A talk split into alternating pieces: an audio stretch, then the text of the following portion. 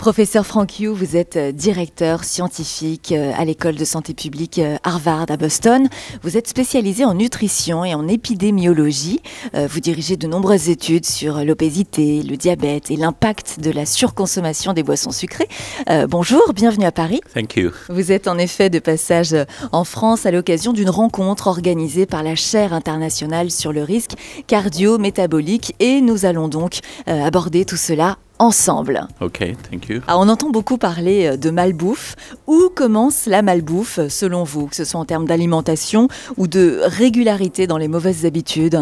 Well, uh, there are many different components in, in our diet. Uh, uh, notre, notre, uh, nos habitudes alimentaires contiennent beaucoup d'éléments sains, mais également beaucoup d'éléments malsains. Donc si vous parlez de malbouffe, il faut regarder déjà la composition euh, de notre alimentation.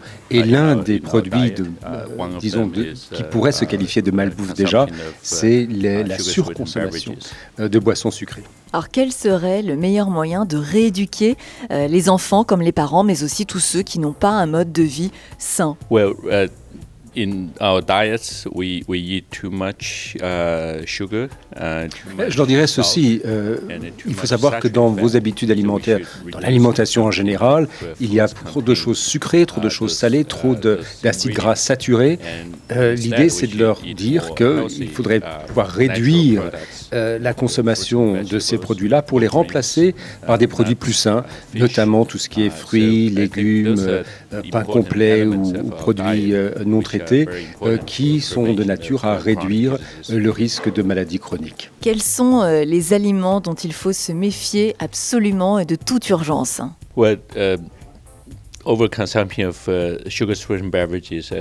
S'il y a un signal d'alarme à donner, ça concerne justement la surconsommation des, boissons sucrées. C'est une alerte qui a déjà été déclenchée dans un certain nombre de pays où il a été parfaitement démontré euh, que la consommation, ou plutôt la surconsommation euh, de ces boissons est directement associée à un risque accru euh, d'obésité, de diabète de type 2 et de maladies cardiovasculaires. Donc là, c'est la première chose. S'il y avait un signal d'alarme à donner, ce serait là-dessus. Un tiers des adulte américain est touché par euh, l'obésité. Euh, Michelle Obama en a donc fait son cheval de bataille depuis l'arrivée en 2009 de son mari à la Maison-Blanche. Euh, les études, enquêtes et autres travaux sont extrêmement parlants. Mais est-ce que finalement la manière hein, de les présenter, l'emballage, le paquet cadeau, comme le fait merveilleusement bien d'ailleurs la First Lady, est tout aussi important pour le grand public et surtout pour que le message passe bien, pour que le public agisse hein, pour sa propre santé? Uh, um, C'est vrai que la, la forme compte autant que le fond, mais enfin, il y a une chose qui est euh, tristement remarquable, c'est que l'obésité, notamment chez les enfants, est devenue un véritable fléau de santé publique aux États-Unis qui saute littéralement aux yeux, puisque 20% des enfants sont atteints euh, de ce problème. Euh, donc, il y a véritablement urgence, c'est une crise à, gérer, et c'est d'ailleurs probablement la raison pour laquelle Michelle Obama en a fait, comme vous le dites, un, cheval de bataille, puisqu'elle tient à essayer de réduire euh, de manière spectaculaire euh, le taux d'obésité chez, les enfants. C'est une véritable épidémie, une génération perdue telle qu'elle l'appelle, euh, qu'elle veut, qu'elle veut combattre. Alors évidemment, son objectif, son but est extrêmement ambitieux, mais elle mène à cette fin une, campagne efficace. Elle ne la mène pas seule, c'est justement ça qui, qui est important. Elle fait intervenir de nombreux secteurs, aussi bien du côté du secteur public, du gouvernement, que de l'industrie et du secteur privé, mais également les communautés, les familles. Alors, c'est un, une, elle estime surtout que c'est un problème de politique, de santé publique qu'il faut mettre en œuvre donc, au niveau euh, de, de, l'État. Euh, il faut quand même se rappeler que euh, même si ces politiques sont importantes et efficaces, le, tout ce qui concerne les habitudes alimentaires des gens, les, activités physiques, c'est un environnement extrêmement complexe. Et c'est la raison pour laquelle l'action, la, la sensibilisation commence au niveau de la famille et de l'individu, mais également des communautés diverses, donc les autorités, les collectivités locales ou centrales, mais également le secteur privé qui a son, euh, son rôle à jouer. Vous avez euh, dirigé plusieurs études et notamment une étude récente sur la consommation de café. Il en ressort qu'en augmentant leur consommation, les buveurs de café réduiraient leur risque de développer un diabète par rapport à ceux qui continuent de boire les mêmes quantités. Alors les gros consommateurs de café qui en prennent au moins 3 tasses par jour auraient donc le risque de diabète le moins élevé 37% plus bas que ceux qui en consomment une tasse au moins par jour.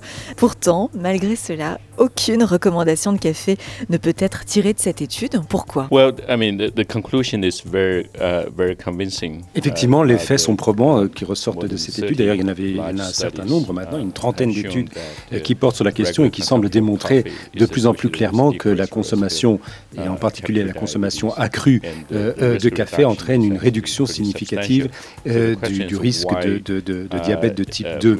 Et alors, les, chiffres sont impressionnants. Pour autant, vous me demandez bah, comment se fait-il dans ces conditions qu'on n'en fasse pas une recommandation de, santé publique. Alors, il faut le, le, bémol par rapport à tout ça, c'est que quand même la, consommation de café entraîne un certain nombre d'autres effets, et en particulier pour les personnes qui sont réactives à la caféine, une augmentation de la consommation de café pourrait entraîner d'autres effets indésirables, notamment des, effets sur le sommeil, perturbations du sommeil, ou syndrome de retrait lorsqu'on lorsqu'on ne cesse d'en boire.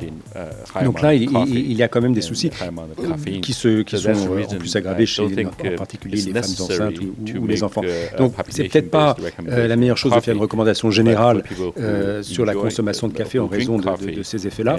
Pour autant, les buveurs de café ou qui en ont l'habitude doivent savoir que cette habitude n'est pas néfaste et qu'au contraire, la, consommation de tasses de café supplémentaires n'aura que des effets bénéfiques euh, sur le, risque de diabète de type 2 ou d'autres maladies chroniques.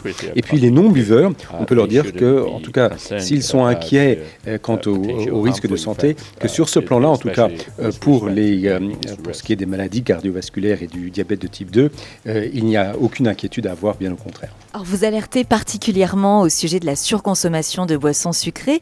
Que pensez-vous de ces mêmes boissons en version light ou zéro? For diet drinks, uh, it's still a controversial topic because the data are not very consistent and also the evidence is more Pour ce qui est des boissons euh, light, uh, comme vous les, euh, les, euh, um, les, décrivez, euh, quand même les, uh, les, chiffres sont un petit peu contestés. En tout cas, les données ne sont pas absolument cohérentes et, et convaincantes quand on compare ces boissons light aux, aux boissons sucrées habituelles.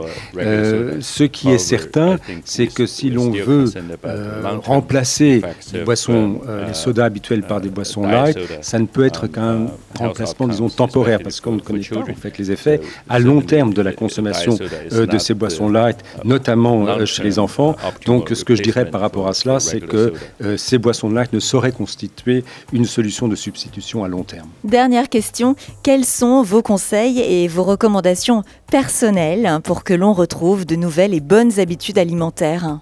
Well, uh, eat well, drink well, and move. right. So I, I, think it's very important to. Uh, bien à titre personnel, je, uh, je dirais ce que je um, préconise aussi publiquement, c'est-à-dire bien manger, bien boire et, et um, bouger. Euh, cela étant, euh, ce que je fais pour moi-même, c'est de m'assurer que mon alimentation soit de, de bonne qualité, euh, que j'évite bien entendu les boissons sucrées et d'une manière générale, j'évite tous les aliments qui contiennent trop de de, sucre, d'acide gras saturé euh, ou de sel. Je m'en tiens euh, à des, des, boissons et des, aliments qui, ne les contiennent pas. J'intègre un maximum de fruits, de légumes, euh, de, céréales entières, plutôt que de prendre du, pain ou du riz blanc, donc des pains complets, de l'eau, tout bêtement, de l'eau naturelle. Je bois aussi du café, de temps en temps du thé. ce que je fais, c'est que bien entendu, j'évite, comme la peste, les, les, les, boissons sucrées. Alors par contre, je me permets euh, de temps en temps, mais alors vraiment modérément, euh, du jus de fruits, 100% jus de fruits, mais encore une fois en quantité, euh, en quantité limitée. et puis alors, encore une fois, à titre personnel, de l'exercice, l'activité physique. Je cours trois ou quatre fois par semaine. Je fais également du vélo, de la marche à pied. je trouve que c'est une, combinaison qui, qui, est plutôt saine et qui me réussit, qui me réussit plutôt bien. donc l'exercice, hein, l'activité ou l'alimentation saine. Et puis alors évidemment, ce que je dirais à tout le monde et ce que je fais pratique pour moi-même, éviter euh, les, des activités particulièrement euh, malsaines, fume, tabagisme, enfin fumer, euh, consommation excessive d'alcool, ce sont des, des, choses à éviter soigneusement. Autre chose qu'il faut souligner, une quantité et une qualité de sommeil suffisante, parce que ce qui a été remarqué dans de nombreuses études, c'est qu'un manque de sommeil, de sommeil ou une, qualité insuffisante de sommeil conduit à un risque accru d'obésité